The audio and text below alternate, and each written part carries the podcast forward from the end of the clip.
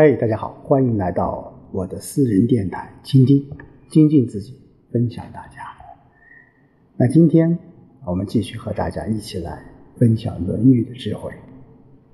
那这几天可以说是，呃，全国上下吧，呃，特别是我们中部，我所在的这个城市安徽皖南这一块，啊，高温连续。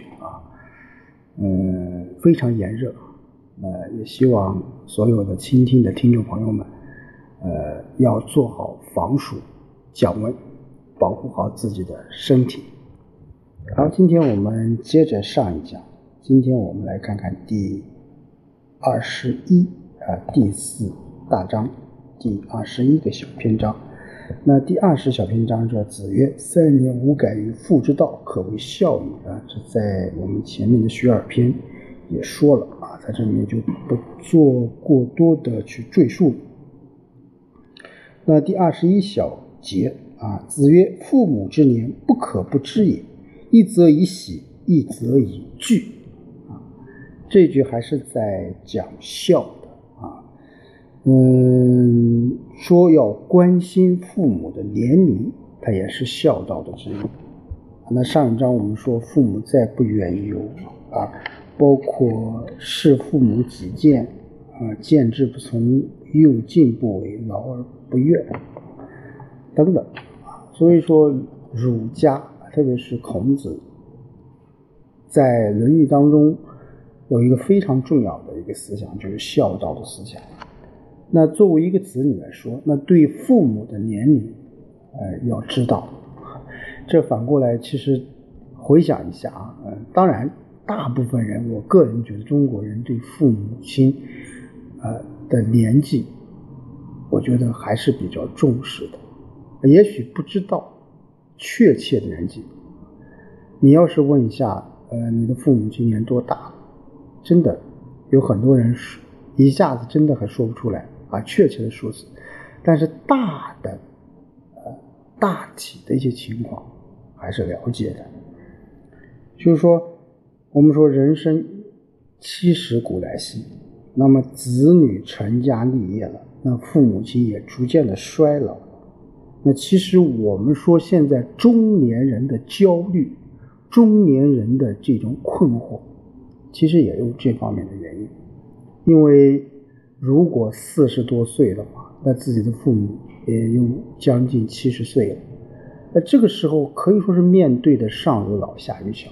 那这一代这个年龄段的人，也是目前中国啊，目前当下社会呃呃问题出的比较多的一类人群啊。那比如说啊，叫四十不惑，呃，四十不惑的人群。他既不惑他的年纪，我个人觉得，同时不惑的是对啊这个社会、对这个家庭的这种责任。就一则以喜，一则以惧啊，就是父母的年纪你不能不知道，一方面因其长寿而要高兴，一方面又其年迈而有所担忧。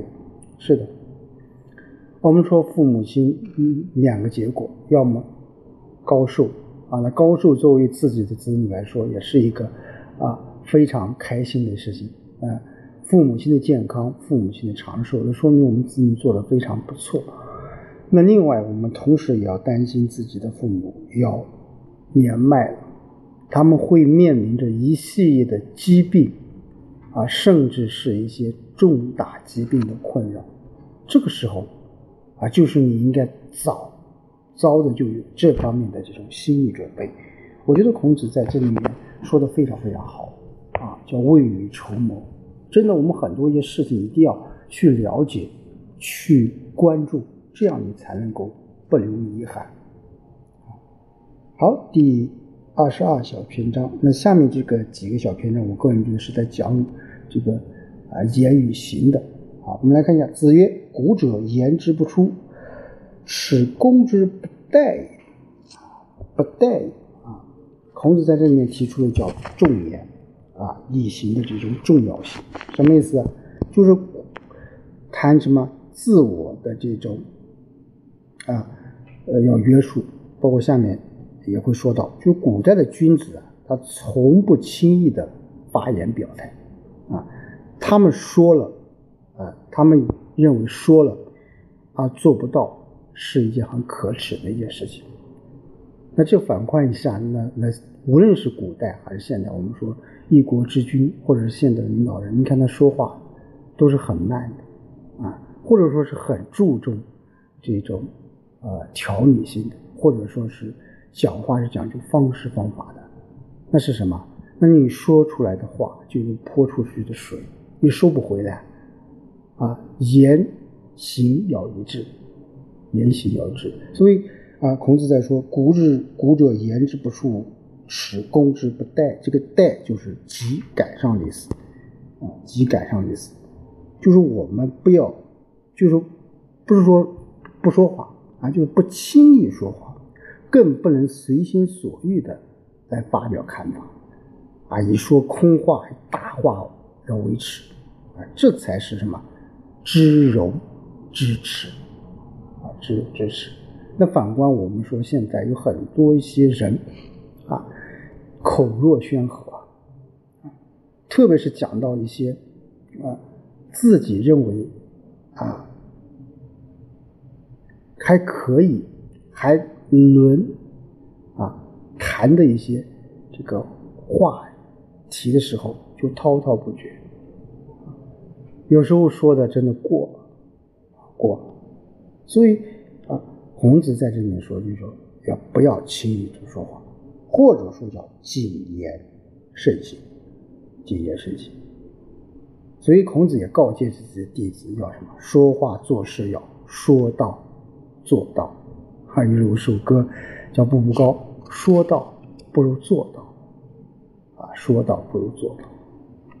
好，第二十三小篇章，子曰：“以约失之者先矣。”这刚才我们说了，就是说孔子在这里谈的还是自我约束和节制，在这个为人处事方面的这种重要性。就因为约束自己而犯错误，这样的事是比较少的。那反之，就是说我们要重视什么？自我约束和节制这两件事情啊，这是为人处事上非常重要的。那换句话说，什么叫自我约束和节制？自我约束就是自律。我们现在讲啊，任何。特别是全面从严治党，什么反腐倡廉，我们要提倡自律和他律。那自律是什么？就是你要要自我对自己要有自我约束，要有所节制。啊，一个人要要要减少自己的过失，那自我约束可能是必不可少的。外部的那种约束啊，只是外在的，只有内在内心的自律，才是真正的啊做到。约束自己，啊，约束自己。所以孔子说，约束，因为约束自己而犯错误，那这样的事还是比较少的。好，第二十四小篇章，子曰：“君子欲乐于言而敏于行。”啊，那这句话，呃，非常有名了啊。那还是讲言和行的这种关系啊。君子说话应该什么？谨慎，欲乐，乐就是，呃，说话比较迟钝。那说话应该谨慎，而行动怎么样？要敏捷，啊，所以说君子欲乐于言，啊，敏于行，啊，所以说言的准则是什么？要慎重、实在。啊，当然说话，我们说鼓励慢一些，那行动准则要落实。这个时候叫什么？要快，一慢一快，啊，那就显示了。啊，我们现在就是说做任何一个事情，我们既要有所规划、有所谋划，另外一点更为重要的是重在什么落实啊，并且落实要快啊！你看我们现在这个疫情防控啊，全国各地疫情防控政策，我们一方面要有所，就像刚才说，要有所未雨绸缪，要有所谋划，假如发生了。这种疫情我们怎么做？要快，发生的过后要快，啊，要快速找到这个源头，快速做好一些啊预防、治疗，包括后续的一些政策的落实。所以，君子啊，在这个《论语》当中，我们经常会会说到这个词。前面我们也说了，呃，儒学它一一般是比较重视君子这个臣德之学的啊，臣德之学，就是说啊，我们作为一个人，我们要见道，要闻道，要悟道，要修道啊，就要内圣外王，就是说要要要从内心当中去啊规范自己，去思考自己，这样你才能够有更大的一种收获。好，第二十五篇章，子曰：“德不孤，必有离。”啊，这句话也非常的熟悉啊，什么意思啊？品德高尚的人是不会孤独的，一定有志同道合的人和他作伴。那这句话也是孔子对于什么人们修养道德的这种勉励。不要怕啊，不要怕，有道德的人永远什么是不会孤独的。我们请道不同不相为谋，但是如果你是一个有德的人，你在任何一个地方。在任何一个时刻都会啊都不会孤独，都不会孤独，这也是表明了孔子啊呃这个思想当中啊相信人性是什么？是向善的。这个“向”字，我觉得非常非常好啊。君子当中，人性本善，性本恶。其实人性是善吗？是恶吗？说不清楚。但是。人性是向善的，这一点是肯定，啊，这一点是肯定。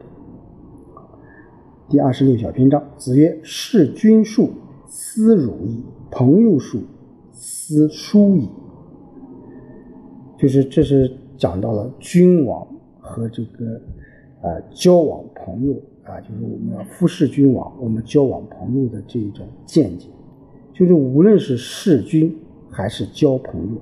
我们都要讲究一个什么度啊？度叫适可而止，适可而止，这个非常非常重要。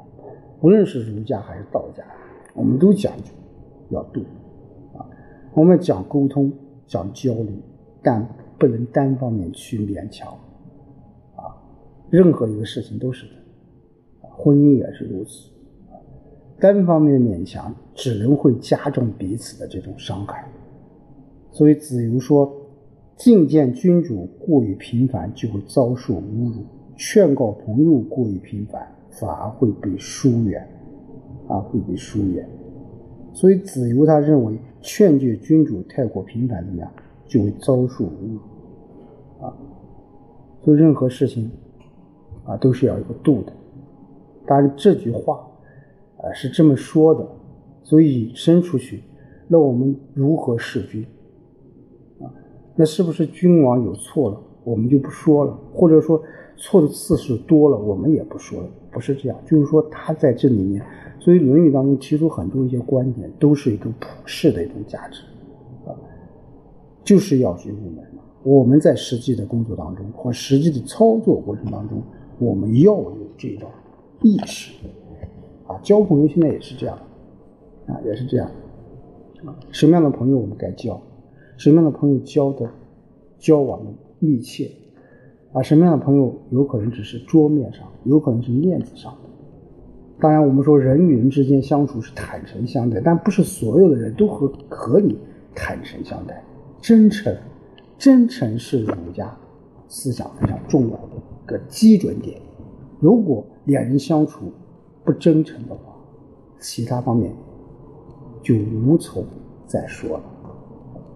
所以说，儒学当中立德啊，立德它是非常高的这种志向和操守。那我们要弘扬这个人间这种正气啊，这种道义精神，应该是我们每个心中最高的这种信仰。它甚至应该是高于我们自己的生命。我们战争年代，我们说信仰、信心、这信念，这是我们中国共产党人能够啊，呃。从建立之初到现在有百年大党，非常重要的一个原因。我们有自己的信仰，我们有自己的信念，我们更有对未来充满信心。这样我们才能够什么，得到我们个人的这种品格的这种红利。所以，个人与集体永远都是在一起的。如果没有集体的话，你个人发展再好，也啊无从谈起，啊无从谈起。好，今天就和大家说到这里。那从下一节开始，我们将进行第五篇的啊第五章的公冶长篇的这个学习。好，我们下周再见。